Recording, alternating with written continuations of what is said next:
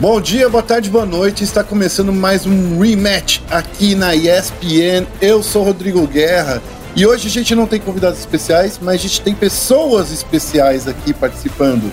Evelyn Marcos e Felipe Félix. E no programa de hoje a gente vai falar aí sobre uma coisa que está acontecendo aí, gente. A gente está falando sobre. Esse foi o CBLOL mais disputado de todos os tempos? Fala aí, Félix, foi ou não? Antes de para acabar o podcast. É, vou ser bem honesto. É, eu não acompanhei tão de perto quanto a Evelyn acompanhou, então eu vou deixar essa resposta para ela, porque ela tá manjando muito mais que eu. E você, Evelyn, o que, que você acha? Foi ou não foi? Foi, mas todo o CBLOL é o mais disputado de todos os tempos, né? É isso aí. Acabou, Bom, a gente vai discutir. é nóis, sobe acabou, acabou, acabou o podcast, é isso aí. Mas a gente vai conversar mais sobre isso, explicar mais ou menos essa pauta logo após a vinheta.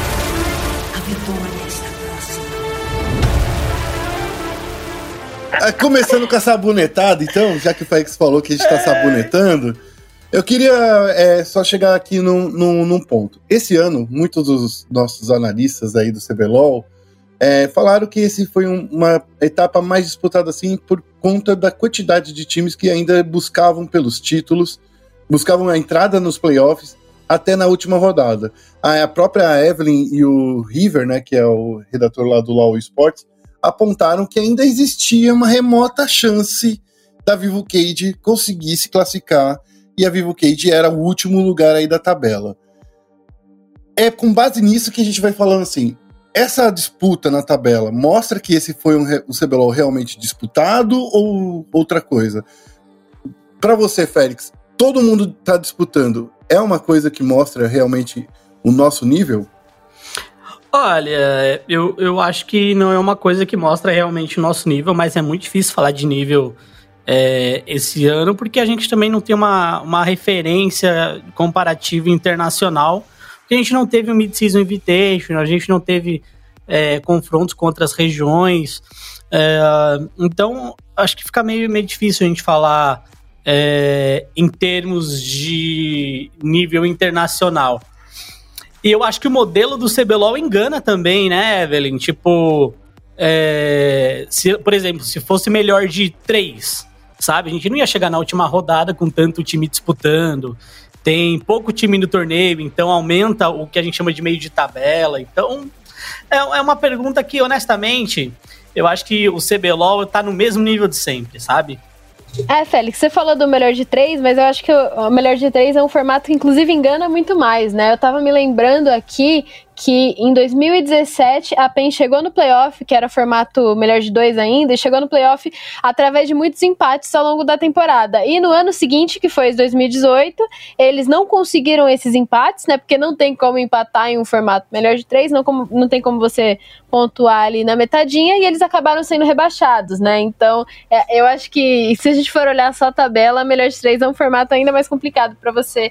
É, medir o nível do campeonato, né? Mas eu acho que dá pra gente, quando a gente fala de formato, é, tem uma coisa que ajuda a nivelar e deixar todo mundo meio que no mesmo barco, que é a, parada de ser oito times. Né? A gente tem oito times no campeonato. Tem uma coisa que eu falo bastante, assim, bem recorrente, principalmente nas redes sociais, que o fato do CBLOL ter apenas oito times não permite que, exija, que exista um topo de tabela, um meio de tabela e um fim de tabela. Né? Então todo split fatalmente vai ter essa esse bolo ali no meio de tabela em que o meio de tabela vai do terceiro lugar até o sétimo, né? E a gente não sabe quem vai se classificar, porque não tem isso definido no formato que a gente tá, né? E eu acredito sim que o CBLOL esteja nivelado para cima nesse nesse split, né? Que tenha sido um CBLOL muito disputado, mas a gente tem, é, felizmente, é, edições do CBLOL muito disputadas desde sempre, né? É, eu vejo que a gente está evoluindo de um jeito bem bacana é, durante o campeonato. É, a, a, questão de que a Cade ganhou algumas vezes da PEN, né? A Cade que mante se manteve no último lugar durante o campeonato e a PEN que se manteve é, em primeiro, é interessante, mas é um parâmetro um pouquinho preocupante, né? Super divertido, mas é um pouco preocupante. Mas eu acho que tem bastante papo aí pra gente puxar é, com base nisso. Ó, aqui, ó, quero puxar um dado aqui para vocês. É, a PEN foi a campeã Aí, é campeã, né? A, a, número 1 um aí na tabela, com 14 vitórias e 7 derrotas, com um aproveitamento de 67%, né? 67% de vitórias. A NTZ e a Kabum com 12 vitórias e 9 derrotas, 57% de aproveitamento. E a Prodig e o Santos, que acabaram a fase de pontos com 11 vitórias e 10 derrotas, um aproveitamento de 52%. O, a Prodig e o Santos foram, é, foi definido pelo confronto direto, o que já elimina um pouco dessa também, né, de, de mostrar aí que eu acho que todo é, a melhor de dois era uma, uma é, enganava bastante a gente. Eu acho que agora ficou claro que, ó, se você se enfrentou direto é uma coisa. Mas ainda existia o, o risco de tempo de vitória para algumas equipes poderem se classificar. E isso sempre foi algo que me incomodou muito. Mudando assim é, de olhar agora, vocês acham que é, com esse aproveitamento de 52% e entrar num playoff não pode ter sido também um exemplo aí de como o cenário está nivelado por baixo, Evelyn, querendo uh, brigar com, com o seu discurso?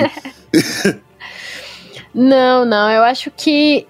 Eu, eu acho que se a gente olhar isso isoladamente, né, querendo ou não, essas estatísticas elas poderiam acontecer em qualquer campeonato, né? Assim, seja na, no Tier 3, seja no Mundial de LoL, né? Se a gente for olhar, é, o classificado chegar muito perto do, do do primeiro colocado, enfim. Mas eu acho que o CBLOL ele tá nivelado em um de uma forma muito bacana nesse split, porque a gente não tem nenhum time dominante, né? Nenhum time é, imbatível, né? Se a gente olha só essa estatística de vitória, eu tava me lembrando do Flamengo no primeiro split de 2019 que eles venceram 20 partidas e perderam apenas uma, né? Eles ficaram com 95%, né? E isso assim, é interessante para eles, né? É super legal você estompar numa fase de pontos, mas primeiro, você não, não tem a, a experiência necessária de, de perder, né? Se você perde uma vez, você vai se destrambelhar, igual aconteceu é, com o Flamengo mesmo.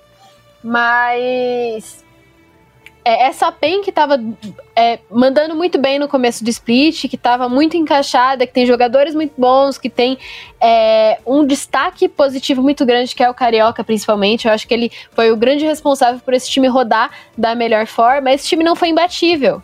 Né? Esse time tinha times que conseguiam é, ler as estratégias deles e é, desmontar o time de uma maneira em que o campeonato todo foi evoluindo junto. Né? Eu acho que o fato da PEN ter começado a tropeçar para o final do campeonato é, não é uma coisa que diz apenas sobre, sobre a PEN, mas diz como o, o campeonato está aprendendo a evoluir junto, né? Eu acho isso muito positivo. eu acho que tem, tem uma, uma questão que é bem importante que a Evelyn mencionou, é que em qualquer campeonato, é, o primeiro colocado, ou até mesmo o último time colocado, pode ficar perto da não classificação, né? É, então, por exemplo, se a gente olhar a LPL tanto no Spring, Spring Split, que é o primeiro split, quanto no Summer, que é agora o segundo split, é, o torneio tem 17 times, classificam 8. Então, assim, classificam é, quase 50% dos times que estão jogando o torneio, né? Já que metade de, de 17 é um número quebrado, então 17 classificam 8 é metade. Em termos de proporção, é bem parecido com o CBLOL no caso, né? Porque é, metade se classifica, né? É, porque metade se classifica. Então, assim, se a gente for olhar a proporção de times que jogam e classificam, a gente vai encontrar um padrão que possibilita justamente isso que a, que a Evelyn disse. Então, faz, faz todo sentido o, o torneio ter essa questão de último colocado quase não classificou, coisa do tipo. É, entretanto, como a gente tem mais times jogando, é, a, a, visão que tem é que de fato o meio de tabela ele se estende, porque tem mais times jogando. Então é, é uma maneira de você é, olhar, é como se você estivesse olhando uma imagem é, em HD ou em Full HD, sabe? É, em HD é, é proporcionalmente o mesmo tamanho do Full HD, só que menor. Esse é basicamente o CBLOL hoje. E eu acho é, que isso, de novo, acaba é, fazendo com que a gente não tome muito, não tenha muito parâmetro para saber se o nível é muito bom ou se não é tão bom assim, sabe? É, por exemplo, se existissem 12 times, 13 times, 14 times, será que a Cade estaria em último ou não estaria em último? Então eu, eu, acho, eu acho complicada a gente, é complicado, pelo menos do meu ponto de vista, perguntar ou falar se o nosso nível tá baixo ou não tá baixo, sem a gente ter um referencial internacional porque faz muito tempo que a gente não vê os nossos times enfrentando outros times de outras regiões. E, e hoje a gente é a pior região de todas, em termos de resultado internacional. Então, assim, é, pior do que tá, não fica, sabe? É, então é, é, é, estranho falar se a gente melhorou ou não, sabe? É, quando vocês dois falaram aí de meio de tabela, que a gente não tem o um meio de tabela, daí eu fui, o primeiro lugar que eu fui olhar quantos times tem aí no Campeonato Brasileiro, né? E lá são 20 times. E lá fica muito definido realmente quem é o meio de tabela, qual é o time que tá jogando para ficar lá na meiuca e não cair, né? São times que jogam para não cair e os times que jogam para vencer, né? É, é, dá para a gente notar aí esse meio de tabela, porque, por exemplo, pegando hoje em dia, a gente pega um time que tá em 15 lugar no, no Campeonato Brasileiro, ele tá no meio da tabela, mas ele tá na, no meio de baixo, lutando para não cair, né? né? Então acho que essa é uma, é uma coisa legal de você ver um campeonato tão extenso e tão populado é, de times, é, né? Eu, é, é, eu acho, desculpa até te interromper, mas é, um meio de tabela pro CBLOL seria o CBLOL ter 10 equipes, ter 12 equipes e se classificar em quatro, entendeu? Sim. Aí hum. a gente teria, de fato, um meio, um bolo de tabela ali, é, que a gente pode chamar de, de meio de tabela. É, enquanto isso não acontecer, fica difícil a gente diagnosticar o, que está no meio de tabela quando quase todo mundo tem chance na, na última rodada, e aí fica difícil também comparar níveis, né? Por mais que eu tenha o meu time favorito, time que está jogando o fino do fino o maravilhoso do maravilhoso, pelo menos aqui no Brasil. É, eu não sei se eu concordo que o, a única métrica de evolução seja o nosso desempenho internacional, porque eu acho que julgar toda a evolução de uma região é, de oito times na primeira divisão e de seis times na, na segunda divisão e de, enfim, vários jogadores por conta de quatro dias em um campeonato internacional disputado por um desses times, né? Que, sei lá. Vamos supor que, sei lá, o Lucy teve uma dor de barriga no dia do, do Mundial. E aí, subitamente, eles vão super mal e a gente é a pior região do mundo, sabe? Eu acho que é uma métrica injusta também. É uma das melhores que a gente tem, porque a gente não tem outras, né? A gente não tem outras maneiras de, de, de observar. Eu acho que o melhor que a gente tem é olhar todos os campeonatos e ver, né, quem erra menos, quem tá se desenvolvendo melhor, quem consegue é, superar suas próprias barreiras melhor, mas é tudo muito subjetivo, né? Não dá para fazer um, um, dado estatístico, né? De, tipo, para comparar as regiões. Eu entendo o que você diz, Evelyn, porque se aqui no Brasil a gente pega e faz um, um torneio e a gente. O que, que a gente ia medir para saber o que a gente evoluiu? Se a gente está isolado como região, né? É, é complicado assim, isso. A gente colocar a gente como a pior região do mundo, a gente está colocando a FPX como a, a melhor, como o melhor time do mundo. Né? E assim, a FPX está quase assim, eu, se eu não me engano, eles já saíram dos playoffs da, da, da LPL, sabe? Todo mundo que, que acompanha LOL é, compreende que o time que ganha o Mundial é o time que estava melhor, que conseguiu se adaptar melhor àquele, àquele meta específico, né? Aquele patch específico. Conseguiu ser o melhor time naquele naquele mês em que teve o Mundial, né? Então, eu acho que tudo isso muito, muito, muito subjetivo. Eu não sei se é exato o suficiente pra gente, pra eu, gente fazer essa análise. Tô, eu não tô comparando com o ano passado, eu tô comparando um histórico, é, um histórico de desempenhos internacionais que a gente teve. Tipo, a gente é a pior região do mundo hoje. Primeiro, é, pelo histórico de resultados que a gente teve internacional, que só veio decaindo, enquanto a gente vê outras regiões como a LN, LNN melhorando em termos de resultado internacional, por mais que seja pobre os parâmetros que a gente possa tomar são os parâmetros que a gente tem, sabe?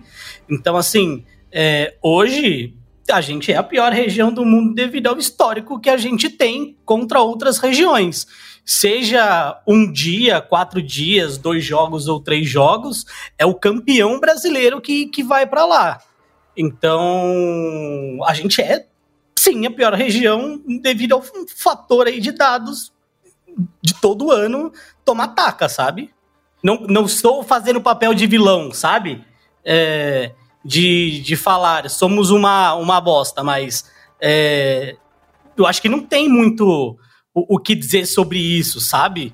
É, tipo... Eu acho que o paralelo que, que você faz, Félix, é, é muito similar assim. O Brasil é sempre um, um país do futebol. Seria inadmissível a gente perder para Honduras, digamos assim, né? Porque isso daí mostraria que a gente caiu o nosso, nosso resultado, por mais que a gente tenha bons jogadores, né? É, e o, o, a questão que também tem, eu acho que vem na sequência, é a quantidade de campeonatos que a gente vai perdendo para regiões que antigamente a gente vencia, né? Também tem isso também.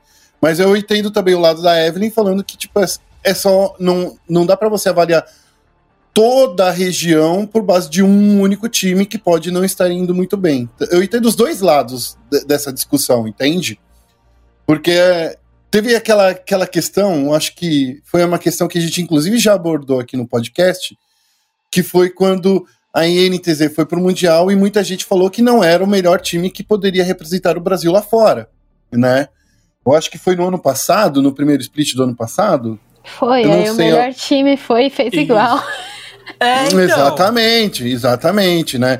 Então, assim, é, é uma questão que sempre foi discutida aí, é, é o nível é, é a questão da gente, tá, por exemplo, a gente perder para LLA, que é uma, uma região que notoriamente a gente já vencia sempre. E o que, que aconteceu de, de uns tempos para cá? Eu entendo essa, essa discussão e o ponto de vista dos dois lados, tanto de você, Evelyn, quanto do, do, do Félix. E nessa discussão eu acho que eu fico mais pendente pro lado do Félix, entende? Porque assim, se a gente já vencia o Japão, a gente vencia a, os, a, o pessoal da América Latina e hoje a gente não vence nem eles, então alguma coisa está indo de errado aí na nossa preparação, talvez. Ou eles se prepararam melhor do que a gente? Pode ser isso também. Não?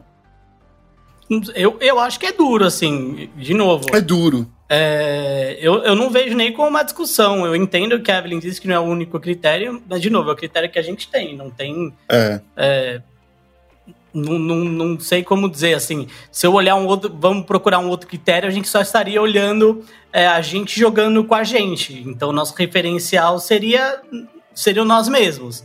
É claro que tem aquela questão, estamos melhorando em relação ao nosso desempenho anterior, é, mas seria a mesma coisa de, sei lá, comparar a gente com alguém tão ruim quanto, sabe?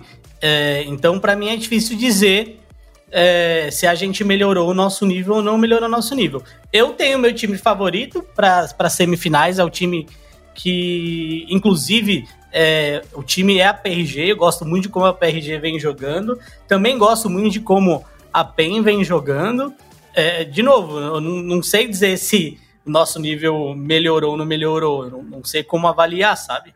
É, eu acho que tem isso também. Já aproveitando que você aí puxou o assunto, Félix, é, nesse final de semana que, da gravação, da, da, publicação desse podcast, a gente vai ter aí as semifinais do CBLOL, né? A PEN vai encarar a PRG e a NTZ vai enfrentar a Kabum. A PRG, como eu disse, né, conseguiu aí pelo critério de desempate do, pelos confrontos direto. Isso é um ponto positivo para vocês?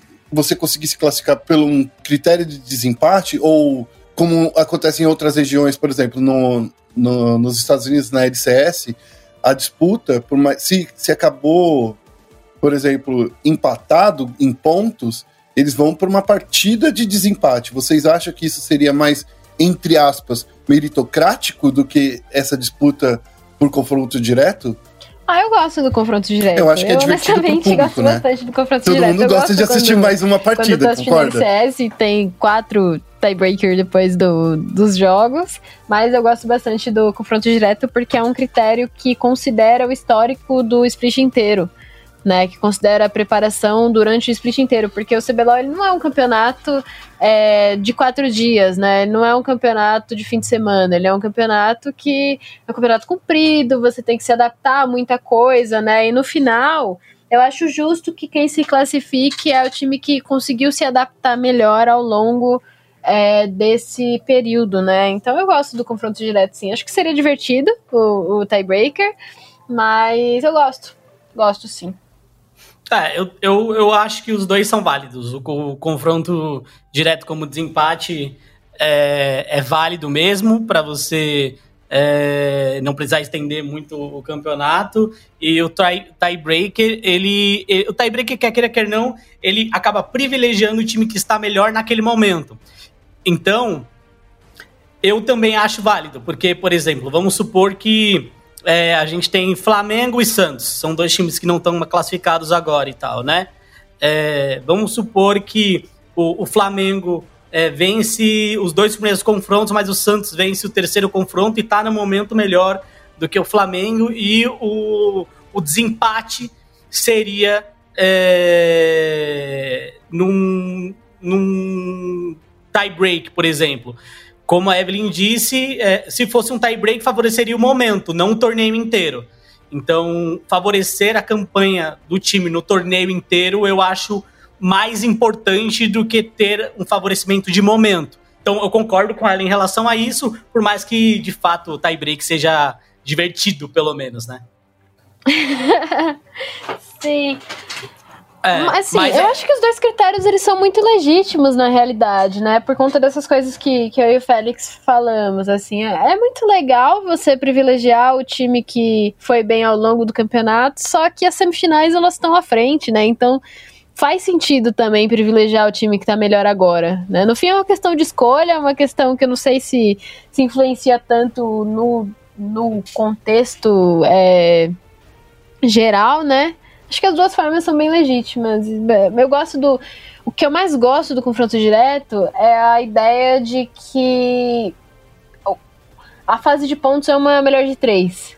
Sabe? De assim, você não, não pode dropar nenhum jogo porque isso pode voltar para te morder no futuro. Entendeu? Você não pode vacilar uma semana. Então eu gosto bastante disso. É uma melhor de três em prestação. Ah. Acho que isso é bacana. É, sim, parcelado. sim.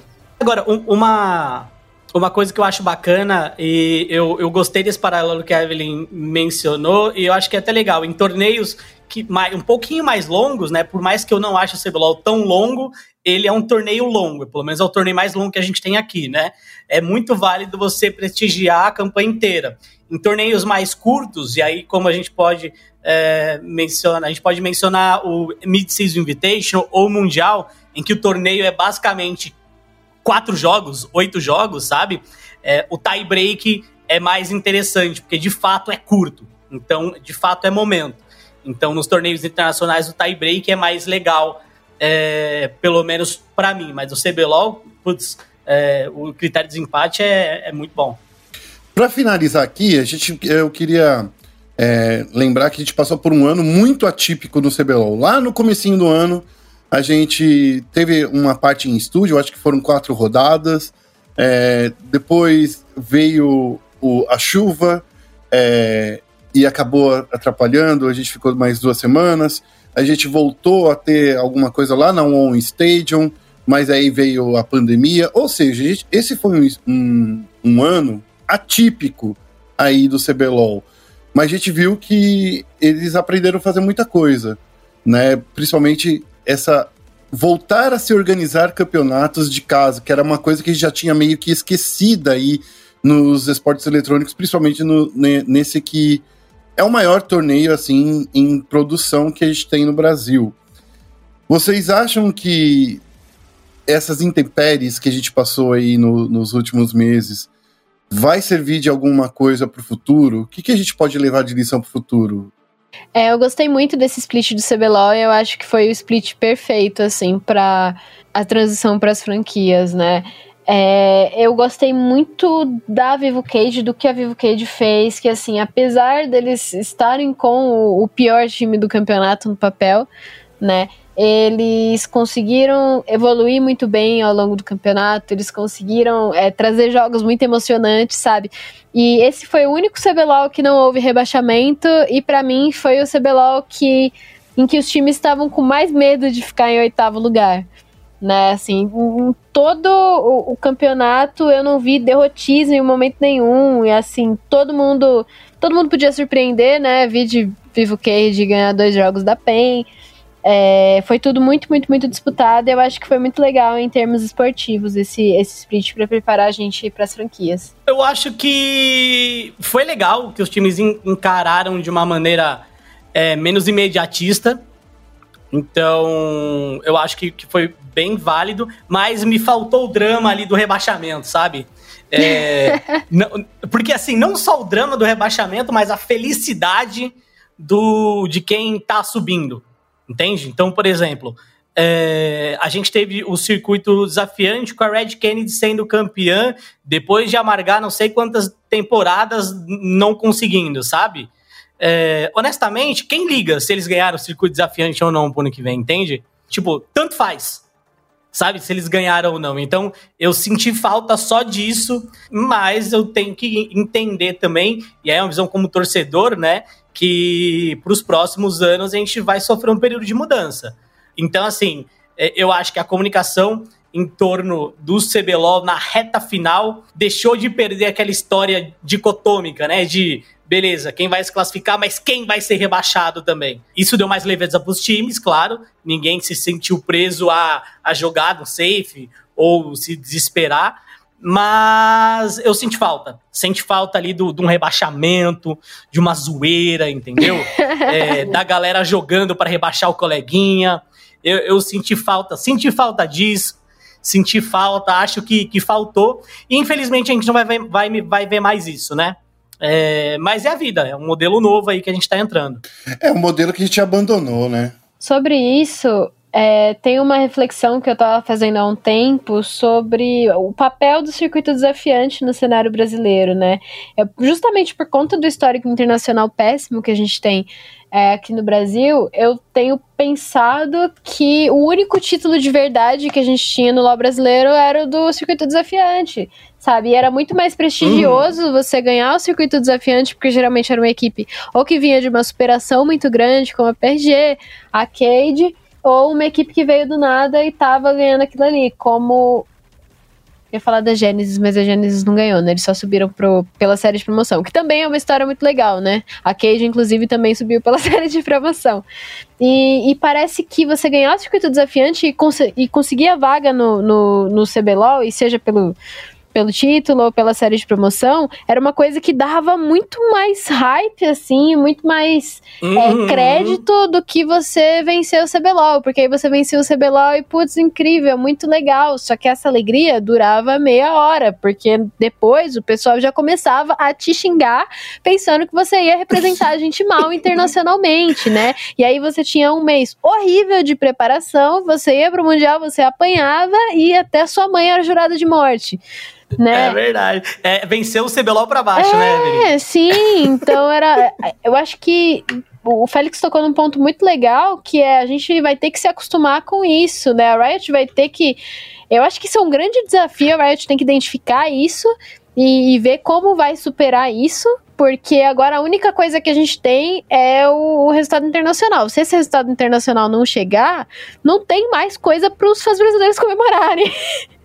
e a gente vai estar em um momento muito complicado se isso é, não for é, solucionado, contornado, eu não sei, né? A LCS está passando por esse momento complicadíssimo, né? Não que o Academy tenha um. O Academy não, né? O, a Challenger Series de lá tenha tido um papel importante anteriormente, mas a, a LCS está em decadência desde que eles pararam de ir razoavelmente bem internacionalmente, né?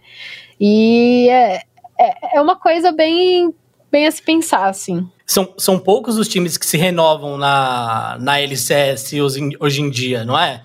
Se eu, se eu não me ah, engano. A LCS é um case negativo de tudo. É. é, então, se eu não me engano, assim, um time que é conhecido pela renovação e mostra que vale a pena é a Cloud9. Sim. Uh, agora, se você olhar pra TSM, eles ficam ali com, com os medalhãozinhos deles.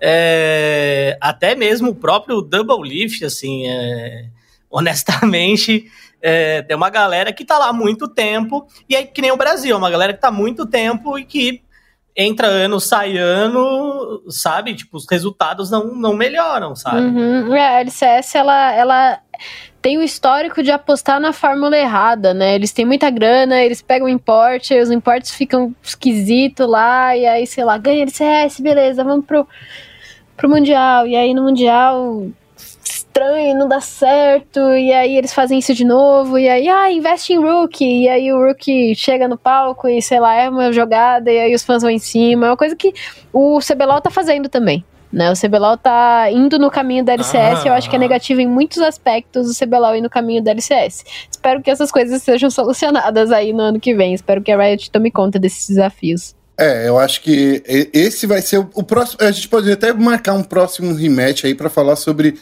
futuro, porque eu vejo que franquia fez mal para os Estados Unidos, mas fez muito bem para a Europa, né? É engraçado olhar esses dois lados, né? Porque na Europa o EU Masters está sendo um celeiro ali de novos novos talentos ali. Então acho que tem muita coisa que a gente pode ver, mas eu acho que isso vai ficar um passo um papo para o futuro. É, né? mas aí, até só, eu sei que pode ficar um papo futuro, mas só para já que a gente falou da L7, coisa rápida aqui também, eu acho que a Evelyn vai concordar comigo. A, a Europa, o que ela tinha era muito jogador bom. O que ela não tinha era dinheiro para reter jogadores bons. Exato. É isso, isso é, é uma coisa. Isso que a franquia fez bem para eles, né? Isso foi, uma, foi um dos fatores, eu concordo com você. Ah, eu também concordo. É, eles, a Europa tinha, tinha importes, né? Tinha jogadores de fora tal, e eles não conseguiam se consolidar como cenário, né? Eu acho que é o Masters foi, já falei bastante sobre isso, de que o Masters foi um. Todo o, o, o cenário B, né, do, da Europa é muito importante para o desenvolvimento da, da Europa. E a, a LCS, eu não sei se nem foi se foi um, uma questão de da franquia ter feito mal a eles, porque eu acho que nem a franquia em nenhuma outra região faria tão bem uma região como a ONA, porque é um país que está muito acostumado com franqueamento, mas o, o, a, a LCS eles não conseguiram se ajeitar ainda. Eles estão numa crise de identidade muito forte, eles estão em uma crise de desempenho muito forte, eles não sabem o que eles querem ser, eles não sabem o que eles são. Muito difícil, eu tenho muito medo de CBLOL virar LCS. É, a LCS, é, vou traçar um comparativo que eu gosto de comparativo, mas a LCS é, é, é, é meio que o cinema de ator mirim, entendeu? Você contrata ali o Macaulay Culkin, sabe? Aquele ator mirim cheio de potencial, aí você leva ele pra LCS e estraga a criança. A criança fica feia. Ela cresce e fica feia, sabe? É, é, olha o Bjergsen, era, uma, era um maravilhoso, ele era um nenezinho lindo, entendeu? Foi pra lá, tá aparecendo eu. Não, nem o, nem o Bjergsen, o CorJJ, o Bang, o Impact, o, Impact, o Sunday, o, o Rune, sabe? Né? O Power of Nossa, Evil. Power, Power of Evil. Power of Evil. O cara. Gente. O Split, ele tava cacetando o Faker no Mundial, quase tirando o Mundial do Faker na semifinal, e no outro Split ele tava no fundo da tabela pela Optic. Eu nunca vou superar isso na minha ah. vida. Só lembrando que o eSport é feito aí com outros quatro jogadores. Power of Evil é realmente um ótimo jogador, mas pelo amor de Deus, né? carregar. Mas é isso que a gente tá falando. A, a LCS enfeia o, o, o, ator infantil. Entendeu? É. É, é, é enfeia. É, enfeia. Exatamente. E, e, e, em contrapartida, embeleza o jogador brasileiro. Porque quando o Jux foi para lá, ele ficou um absurdo. Ó, oh, isso é verdade, hein? Isso é verdade. Verdade verdadeira. A LCS nivela a ruindade. Ela é o meio termo. Olha só. Bom, gente, a gente poderia conversar muito mais sobre isso, mas eu acho que pro, do, no frigir dos ovos foi o CBLOL realmente mais disputado de todos os tempos, porque tinham oito times disputando aí, né, os playoffs. né? Então, acho que, que, em sim, resume, mas gente, eu gostei muito da discussão ainda que a gente teve.